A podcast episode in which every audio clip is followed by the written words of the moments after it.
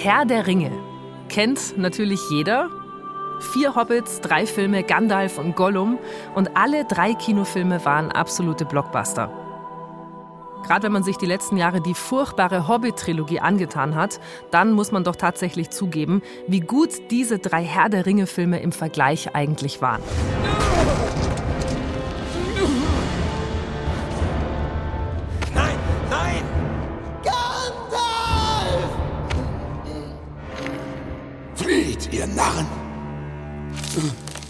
Klar sind die kitschig und pathetisch und so. Na und? Die ganz großen Gesten, Helden und Gefühle, wenn die nicht im Kino stattfinden dürfen, ja, wo denn dann? Aber beinahe wäre die Filmgeschichte ganz anders verlaufen. Beinahe wäre nämlich schon viel früher eine ganz andere Version vom Herrn der Ringe produziert worden. Ein Film, in dem die Hobbits Magic Mushrooms einschmeißen. Ein Film, in dem Elrond und die Elben und Sauron zusammen eine Art Rockoper singen. Und Frodo hat Sex mit Galadriel. Das klingt jetzt wie die schmutzigen Fantasien von irgendwelchen Fanfiction-Schreibern, aber tatsächlich wäre das alles beinahe im Kino gelandet. 1970 haben sich der Regisseur John Burman und der Drehbuchschreiber Rosbo Pallenberg ein halbes Jahr in die irische Villa von Burman zurückgezogen. Und wie im Rausch haben sie ihre Version der Herr der Ringe Handlung geschrieben. Und eines ist sicher, wäre ihr Herr der Ringe realisiert worden, würde das gesamte Fantasy-Genre heute anders ausschauen. Ganz anders. Herzlich willkommen zu Nie im Kino. Ein Podcast über spektakulär gescheiterte Filmprojekte. Heute Der Herr der Ringe, die aller allererste Version. Ich bin Christina Wolf. Hätte mir jemand vor einiger Zeit noch gesagt, du, da gibt's einen Herr der Ringe-Film vor den Herr der Ringe-Filmen, dann hätte ich gesagt, klar, der alte Zeichentrickfilm. Das war irgendein obskurer Film, von dem jeder irgendwie weiß, dass es ihn gibt, aber zumindest ich habe den nie gesehen. Heute geht's aber um den Herrn der Ringe-Film vor dem Zeichentrickfilm, also um den allerersten Versuch, den Herrn der Ringe zu verfilmen. Und der ist wirklich richtig, richtig, richtig bizarr. Ich sag nur Musical-Szenen, psychedelische Drogen und Elben-Hobbit-Sex. Das Drehbuch dieses bizarren Werkes hat mein Kollege Klaus Urich gelesen und er sagt Meisterwerk. Ich halte mich mit Wertungen vornehm zurück, verspreche aber schon mal, die Geschichte dieses Herr der Ringe ist ziemlich gaga und übergebe hiermit an Klaus. Ja, also. Es fängt damit an, dass John Burman eigentlich einen Film über Merlin machen will. Das ist 1970 und er geht mit dieser Idee zu einem der großen Filmstudios damals, United Artists. Und Burman ist damals so mittelbekannt, mittelerfolgreich. Er hat einen erfolgreichen Thriller gemacht, Point Blank. Aber das war jetzt noch nicht so der ganz große Durchbruch. Und es ist auch nicht so, dass das Studio jetzt jeden Vorschlag von ihm annehmen würde und sagen würde, oh, der Burman, jetzt machen wir natürlich den Merlin-Film. Also Merlin-Film wollen sie nicht haben. Aber sie haben sich gerade die Filmrechte an Herr der Ringe gekauft. Und Herr der Ringe ist ja damals so ein bisschen bekannter geworden, als, als es in den 50ern ursprünglich erschienen ist. Ähm, es hatte so einen gewissen Moment bei den Hippies und 68ern, die mochten das sehr gerne und das Buch verkauft sich ganz gut. Aber irgendwie wissen die bei United Artists nicht so ganz, was sie mit den Filmrechten jetzt anfangen sollen, weil als sich die Manager die Bücher dann mal so ein bisschen genauer anschauen, merken sie, oh je, das ist wirklich schwer zu verfilmen und sehr, sehr teuer. Aber Burman sagt, okay, macht er und da sieht man halt auch, was Burman für ein Typ ist. Das zieht sich bei ihm durch sein ganzes Werk. Also Burman sieht irgendwas in einer Geschichte und dann macht er sie halt. In den 80ern zum Beispiel, da macht er ein richtig gutes Drama namens Der Smaragdwald. Da geht es um einen Jungen, der wird von Amazonas-Indianern entführt und wird dann einer von ihnen. Und das war ein Riesenerfolg, das ist ein super Film. Aber es gibt auch zum Beispiel einen Film über ein fliegendes Steingesicht, das die Menschen unterdrückt. Das fand er halt auch eine gute Idee 1975. Der Film heißt Sardos. Ein atemberaubender Wettlauf gegen die Zeit. In einer zeitlosen Welt. Zardos. Ein erschreckender Blick in die Zukunft. In unsere Zukunft. Nein! Nein! Das ist übrigens Sean Connery. Der hat sich wahrscheinlich ein bisschen gelangweilt, oder? Mitte der 70er? Ja, ja, da ist er gerade als James Bond ersetzt worden durch Roger Moore, ausgetauscht und dann spielt er halt mal stattdessen den Gegenspieler des fliegenden Steingesichts. okay, wir halten fest, dieser Regisseur Burman, der hat ein Fable fürs Seltsame, würde ich mal so sagen. Und ich glaube, das spielt jetzt auch beim Herr der Ringe keine kleine Rolle, oder? Ja, äh, eine gewisse Rolle. Und das kommt so, also wie gesagt, die vom Studio sagen, die Merlin-Idee wollen sie nicht und ob er nicht stattdessen Herr der Ringe machen will. Und Burman sagt, mache ich. Und dann macht er etwas, was ich nicht so ganz verstehe, ehrlich gesagt. Nämlich statt sich einen erfahrenen Drehbuchschreiber dazu zu holen, holt er sich Rospo Pallenberg dazu. Und Rospo Pallenberg ist eigentlich Architekt. genau. Und er ist völlig, völlig unbekannt, hat keine Filmerfahrung, aber er wäre halt gerne Drehbuchschreiber. Und Burman kennt ihn irgendwie und er sieht irgendwas in ihm und lädt ihn dann ein in sein Haus nach Irland, um dort ein halbes Jahr lang an dem Herr der Ringe-Skript zu arbeiten. Burmans Haus liegt mitten in der Natur, in den Hügeln und sieht so ein bisschen so Mittelerde-mäßig aus, so ja, ja. Hobbit, Hobbit-mäßig, so Fantasy-Film-mäßig. Und in diesem Haus nimmt Pallenberg erstmal eine Ausgabe von dem Buch Herr der Ringe und zerschneidet sie und klebt jede einzelne Seite an die Wand, also mehrere Wände dann natürlich. Klingt jetzt so ein bisschen selber wie eine Filmszene, oder? Die beiden in diesem Haus, die pflastern die Wände mit Buchseiten voll und werden natürlich wahrscheinlich langsam komplett verrückt. Ja, ja, aber ich finde, das hat doch schon auch was Poetisches, oder? Also Burman schreibt darüber später in so einem autobiografischen Buch. Das ist auch was, was Burman wahnsinnig gerne macht, autobiografische Bücher schreiben. Da gibt es auch mehrere. Und da schreibt er, dass die beiden beim Schreiben sozusagen inmitten des Tolkien-Textes sitzen wollten. Und das finde ich von der Idee eigentlich ganz schön. Da sitzen die dann eben sechs Monate lang und schreiben. Und man muss sich das mal vorstellen, was das 1970 für eine Herausforderung ist, ein Herr der Ringe-Manuskript zu schreiben. Man muss sich das ja irgendwie realisierbar vorstellen. Und die Spezialeffekte in der Zeit sind vorsintflutlich aus heutiger Sicht. Also äh, Pallenberg und Burman müssen irgendwas finden, was dieses Fantasy-mäßige des Buches irgendwie auf die Leinwand bringt mit den damaligen Mitteln. Mhm. Und dann entscheiden sie sich für vollkommene Bizarrität. Und das ist übrigens der Grund, finde ich, warum dieses Drehbuch so toll ist. Es gibt da zum Beispiel so eine Szene zwischen Gandalf und Gimli. Also Gandalf ist ja dieser Zauberer und Gandalf ist eindeutig die Hauptfigur in diesem Skript, weil es halt Burmans Lieblingsfigur ist. Glaubst du, da ist irgendein Zusammenhang zu dem gescheiterten Film über Merlin? Also er wollte einen Film über Merlin machen, auch ein Zauberer? Ja, er, er liebt Zauberer. Kann er keinen Merlin-Film machen, dann macht er halt einen Film über Gandalf. Also es ist so eine Art Ersatz-Merlin für ihn. Und da gibt es zum Beispiel diese Szene, da stehen Gandalf und der Zwerg Gimli vor dem Eingang zu den Zwergenminen von Moria.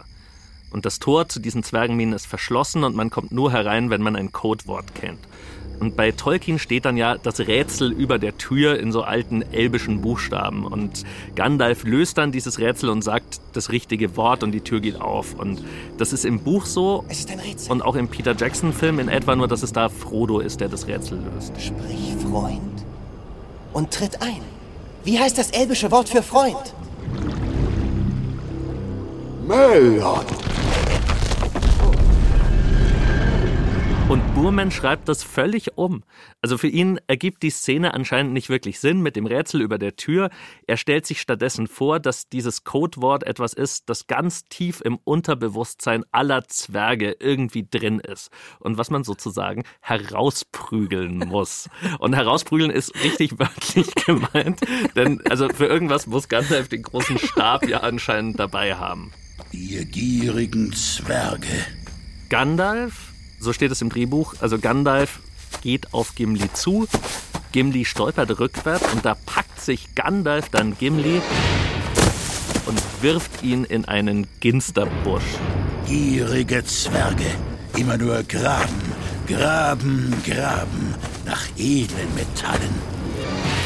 Gimli rappelt sich auf, greift nach seiner Axt und fängt mit dieser Axt an, sich in die Erde einzubuddeln. Grab, du gieriger Zwerg.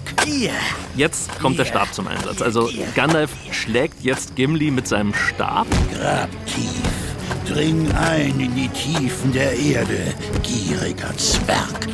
Und Gimli heult auf und buttelt sich immer tiefer in die Erde. Und dann wirbelt Gandalf herum und wirft seinen Umhang über Gimli und das Loch, das sich Gimli gerade gegraben hat. ja, ja. Also Gimli steht jetzt in einer selbstgegrabenen Grube, hat Gandalfs Umhang über dem Kopf und wird auch noch ständig verhauen. Und die gierigen Zwerge gruben zu tief in die Eingeweide der Erde.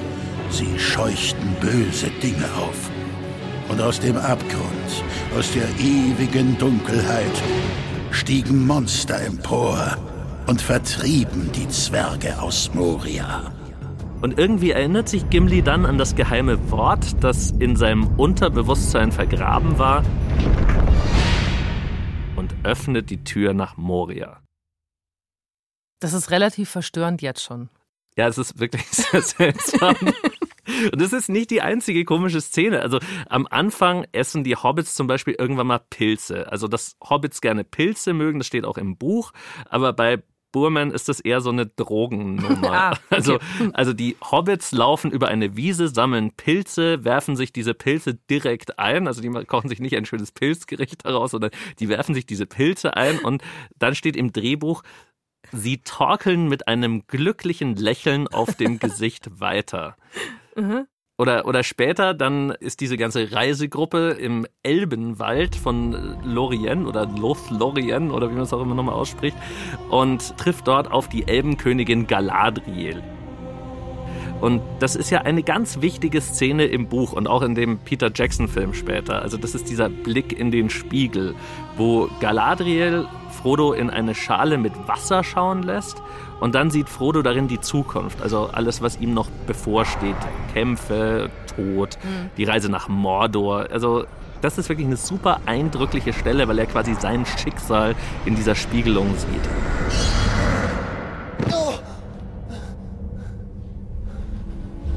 Du hast gesehen, was geschehen wird, wenn du scheiterst. Die Gemeinschaft zerfällt. Es hat bereits. Genau, also so ist es in dem Film und etwa so ist es auch bei Tolkien im Buch. Und auch hier hat John Boorman so eine bisschen andere Idee. Also bei ihm haben der Hobbit und die Elbenkönigin erstmal Sex. Erst verprügelt sie ihn wahrscheinlich noch davor. Nein, nein, nein, nein, hier wird keiner verprügelt. Hier haben sie ganz, ganz Okay. einvernehmlichen Elben-Hobbit-Sex. Aber ich muss dich trotzdem mal unterbrechen, weil äh, das hast du mir ja schon mal erzählt und ich habe mich da sofort gefragt, wie soll das gehen? Und ich meine jetzt nicht im technischen Sinn, das kann ich mir grob vorstellen. Wie kommt es denn bitte dazu? Wie kommt's dazu? Also, also im Drehbuch ist es so, dass Galadriel so hot ist, dass wirklich alle total hin und weg sind von ihr. Also Gimli starrt sie die ganze Zeit an, Legolas macht sogar so eine Art Balztanz und dann kommt dieser menschliche Krieger Boromir und der nimmt sie in den Arm und küsst sie. Und als sie da nicht so recht drauf reagiert und nicht so wirklich mitmachen will, sagt dann auf einmal Sam, sie ist eine schöne Blume, aber sie müsste dringend mal gewässert werden. Äh, das ist eine wirklich ekelhafte Szene, die du gerade beschreibst. Ich würde Hashtag MeToo gerne rufen. Und es passt aber auch gar nicht zu dem, also der, dieser liebetreue Sam, oder? Der macht so schmierige Altherrensprüche. Ja, es ist, es ist Wahnsinn, aber ich, ich meine, und dann, dann schnappt sie sich Frodo. Der Einzige, der sie bisher noch nicht ekelhaft also- belästigt hat. Genau, äh, den schnappt sie sich dann und verbringt die Nacht mit ihm. Okay, also Elben-Hobbit-Sex. Genau, und erst dann, sagt sie, nach dieser Nacht ist Frodo bereit, in den Spiegel zu sehen und seine Zukunft zu erfahren. Ich sage jetzt mal, das ist äh, viel kreative Freiheit, die sich Burman da genommen hat. Aber ich weiß ja, dass das noch nicht der Höhepunkt ist, oder? Nee, das ist nicht der Höhepunkt. Der Höhepunkt hat nämlich mit Musik zu tun. Und da haben wir schon mal ein bisschen was vorbereitet. Einen kleinen Chor und ich habe begeistert mitgesungen.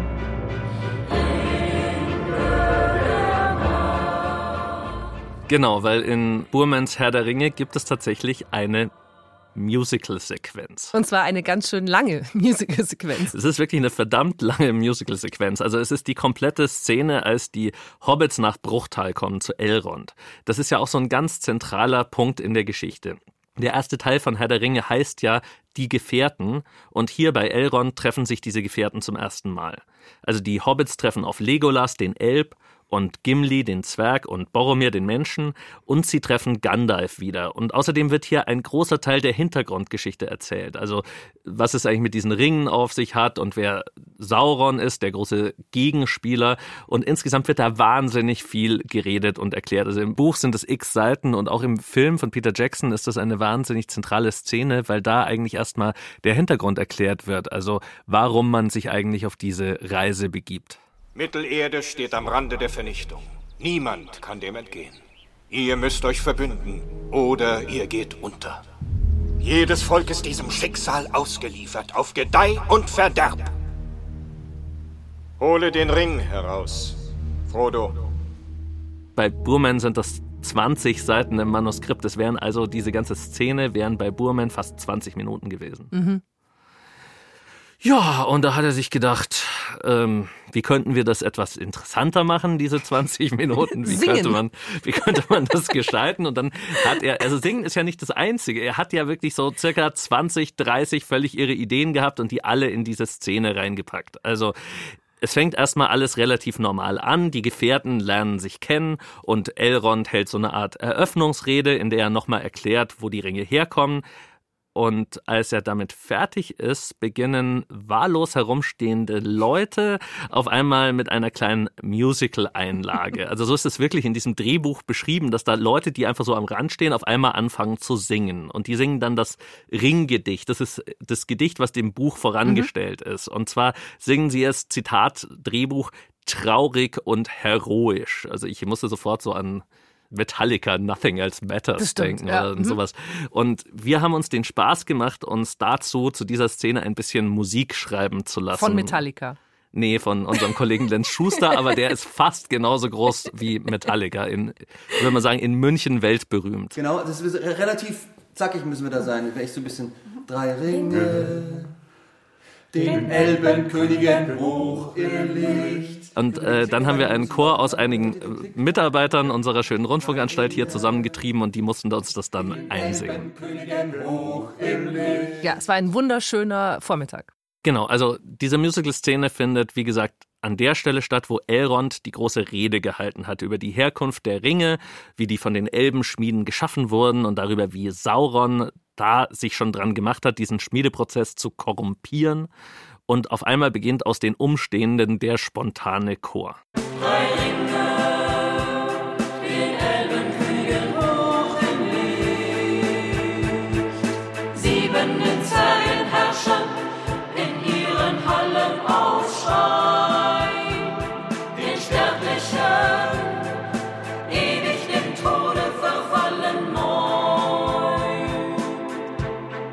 Und während der Chor singt, passiert dann Folgendes. Eine Gruppe von Schauspielern stürmt nach vorne, verkleidet als die verschiedenen Völker Mittelerdes.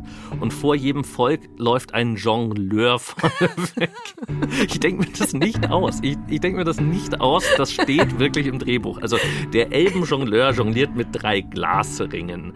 Der Zwergenjongleur, warte mal, das steht hier, versucht verzweifelt mit sieben Ringen zu jonglieren, während er von einem Drachen belästigt belästigt wird. Die armen Zwerge bei Burmen, erst werden sie geschlagen und jetzt von Drachen belästigt. Also wie kann ich mir das vorstellen? Ein Drache fliegt die ganze Zeit um den Zwergenjongleur und versucht ihn vom Jonglieren abzuhalten, oder was? Keine Ahnung, wahrscheinlich, ja. Also ich, im, im Drehbuch wird das tatsächlich nicht weiter ausgeführt. Und es geht noch weiter, weil jetzt kommen die Menschen. Die Menschen haben ja neun Ringe.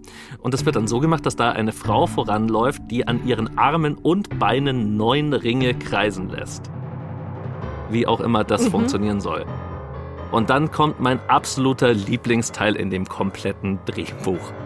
Denn jetzt springt ein Hund auf den Tisch in der Mitte des Raumes. Und der Hund, den muss man sich merken, der wird gleich noch sehr wichtig.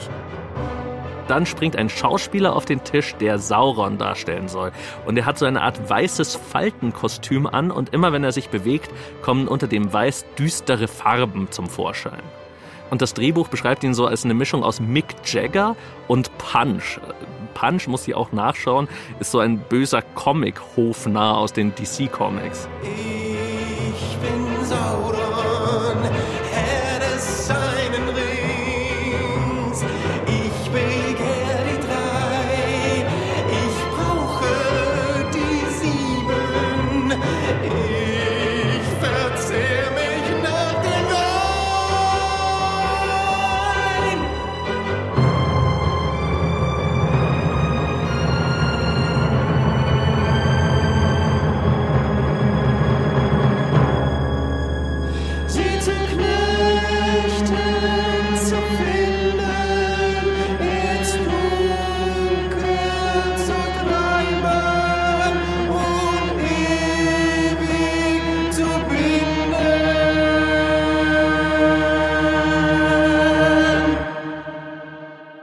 Und dann wird es komplett seltsam. Denn dann nimmt Sauron einen durchsichtigen Gummiball und wirft ihn so in der Gegend herum. Und jetzt kommt der Hund wieder ins Spiel, weil der Hund versucht, sich den Ball zu schnappen. Und dann steht jetzt im Drehbuch, kippt die Szene in eine Art japanisches Kabuki-Theater. Ja. Ja. Also, der Tisch wird zur Bühne und der Hund springt auf den Tisch und versucht immer vergeblich den durchsichtigen Ball zu fangen. Und laut Drehbuch symbolisiert der Ball den Ring und der Hund symbolisiert das Schicksal. Ach, jetzt, so wird's mir klar. Ja, genau. Und im Hintergrund tanzen dazu Figuren, die als düster und grellbunt gleichzeitig beschrieben werden. Und das geht nochmal zwei Seiten lang so weiter und dann kommt wieder Sauron ins Spiel. Und zwar mit seinem ganz großen Auftritt. Er schwingt sich wie Tarzan aus der Dunkelheit heraus auf den Tisch. Also das steht wirklich im Drehbuch wörtlich wie Tarzan. Und er hat ein Kostüm an, das genau das farbverkehrte Negativ seines letzten Kostüms ist. Okay, Moment, das finde ich jetzt ein bisschen schwierig. Also wie kann man sich das vorstellen? Keine Ahnung. Also ehrlich gesagt, also ehrlich gesagt, also das andere war weiß und unten drunter bunt. Und wenn jetzt im Drehbuch steht, das farbverkehrte Negativ müsste es sozusagen schwarz sein, aber unten drunter Nicht bunt. grau? Also keine Ahnung, auf jeden Fall ist es ein neues Gewand und hauptsächlich schwarz und das wird dann auch gleich vom Chor besungen. Ich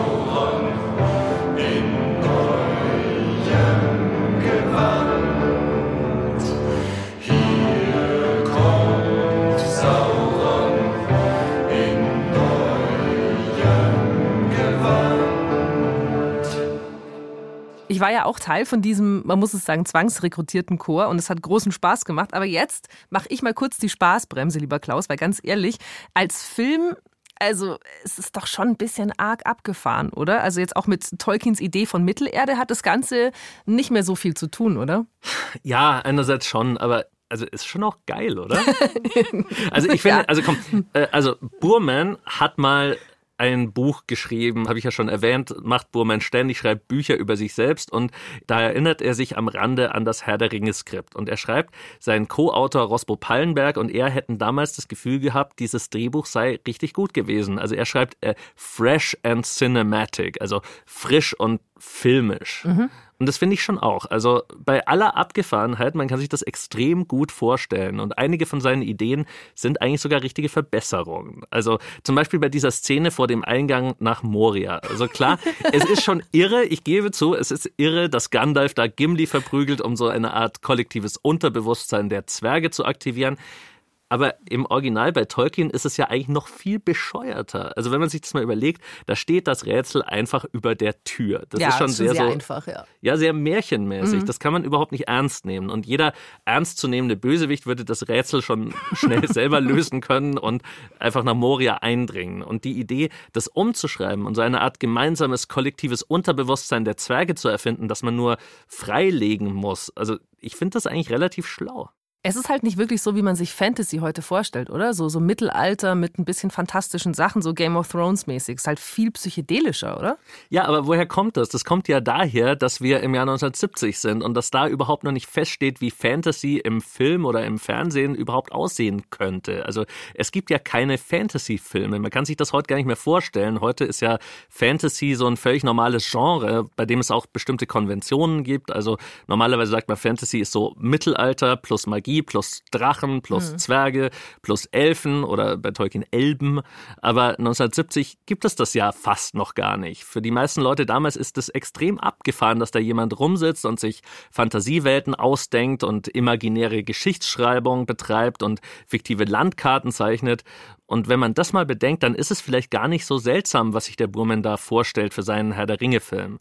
Und es gibt ein paar Szenen, wo ich sagen würde, das ist eigentlich sehr schön gelöst. Also einmal zum Beispiel, da stehen sich Gandalf und Saruman gegenüber in so einer Art Zauberduell. Und da ist die Frage, wie kann man das darstellen? Auch natürlich mit den begrenzten Special Effects Möglichkeiten damals. Und Burman sagt, er hätte sich inspirieren lassen von afrikanischen Zauberern, bei denen so ein Zauberduell eine Art Duell der Worte ist. Saruman, ich bin die Schlange, kurz bevor sie zubeißt. Ich bin der Stab, der die Schlange zerquetscht. Ich bin das Feuer, das den Stab zu Asche verbrennt. Ich bin der Wolkenbruch, der das Feuer löscht. Ich bin der Brunnen, der das Wasser fängt. Ich bin. Ach was. Nur Worte, alter Narr. Doch Worte sind in allem. Wie Wasser und Blut, Saruman. Also ich muss sagen, ich finde das schon ziemlich toll, weil erst lassen sich beide auf dieses Duell ein. Das ist ja anscheinend Teil ihrer Magier-Tradition. Und dann, anstatt weiter zu kämpfen, bricht Saruman das einfach ab. Ich bin. Ach was. Nur Worte, alter Narr.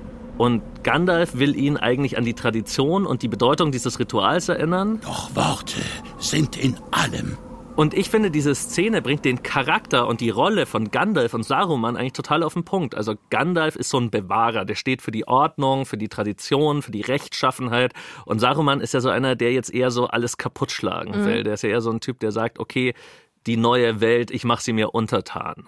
Und diese Szene, die wirkt jetzt vielleicht ein bisschen lächerlich, aber wie gesagt, nie vergessen, es war wirklich alles Neuland damals. Es gibt keine Blaupause. Es gibt Fantasy nicht als Genre. Und klar haben damals einige Leute Herr der Ringe gelesen, aber es war wirklich nicht Mainstream. Für viele Leute war das eher so, hä, was, was, was soll das? Fantasiewelten, Fabelwesen. Und Peter Jackson, als der seine Filme macht, 30 Jahre später, da gibt es schon so eine Idee davon, wie Fantasy sein soll. Also düsteres Mittelalter plus Fabelwesen plus Magie und heroische Geschichte. Aber damals hätte das ja auch noch in eine ganz andere Richtung gehen können. Also das hätte ja auch, wir sagen können, Fantasy, alles total ausgedacht. Es könnte ja viel abgefahrener sein. Und ganz ehrlich gesagt, deswegen finde ich dieses Drehbuch super, weil es so ein Vulkan ist an Kreativität und irren Ideen. Aber die traurige Sache ist ja, verfilmt wurde es nicht. Was schon krass ist, weil es ja ein klarer Auftrag war von diesem Filmstudio. Genau, also United Artists hieß die Firma und jetzt wird es ein bisschen tragisch, denn United Artists war damals in der Krise und die haben viele Leute gefeuert und neue Leute kamen und als dann Burman und Pallenberg nach ihrem halben Jahr in der irischen Villa mit ihrem Herr der Ringe Drehbuch ankommen, sitzen da völlig andere Leute und zwar Leute, die noch nie irgendwas von Tolkien gehört haben und die schauen sich dieses Drehbuch an und denken sich wahrscheinlich, spinnt der? Also wirklich, so was hat der denn genommen? Die zahlen dann das Honorar aus, das war wahrscheinlich sehr viel. Es wird immer mal wieder von drei Millionen gesprochen. Ob das stimmt, ich weiß es nicht. Also auf jeden Fall bekommen die ihr Geld, aber das Skript verschwindet in der Schublade.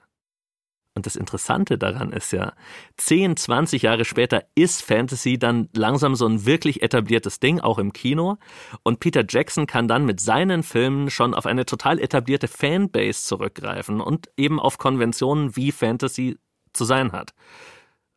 Und das ist so ein bisschen die große Ironie an der ganzen Geschichte, denn zu verdanken hat er das unter anderem John Boorman. Denn einer von denen, die dieses Genre total geprägt haben, gerade im Kino, ist John Boorman weil von John Boorman ist der legendäre Artus-Film Excalibur. Habe ich natürlich gesehen, weil ich jeden Artus-Film angeguckt habe, aber ich erinnere mich ehrlich gesagt nicht mehr so. Ich erinnere mich eigentlich nur noch an Helen Mirren, also die Oscar-Preisträgerin Helen Mirren, die hat da mitgespielt und hat ein ganz knappes Outfit an und ich glaube, alle Fantasy-Jungs äh, waren da verliebt.